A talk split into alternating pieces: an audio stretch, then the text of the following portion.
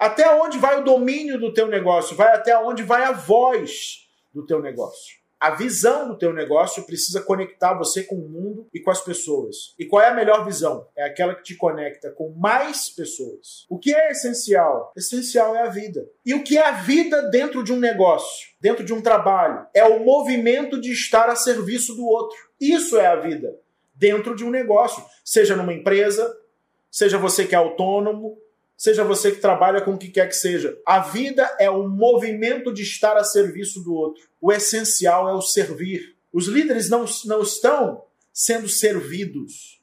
Um líder de verdade, ele está a serviço de seus liderados. Os seus liderados se colocam a serviço dos clientes. E em reciprocidade, os clientes retribuem. A vida retribui. É assim que funciona a mecânica do sustento. É uma mecânica de constante servir. O essencial é quando fazemos algo com foco no outro. Contribua. Como é que você pode, através desse conhecimento, espalhar esse conhecimento, chegar em mais gente? Como é que você pode ajudar mais pessoas? Dê para elas. Tenha foco nelas. Prospera quem resolve a dor das pessoas. Prospera quem agrega valor à vida das pessoas. Portanto, o foco nunca deve ser o seu recebimento, e sim o seu compartilhamento.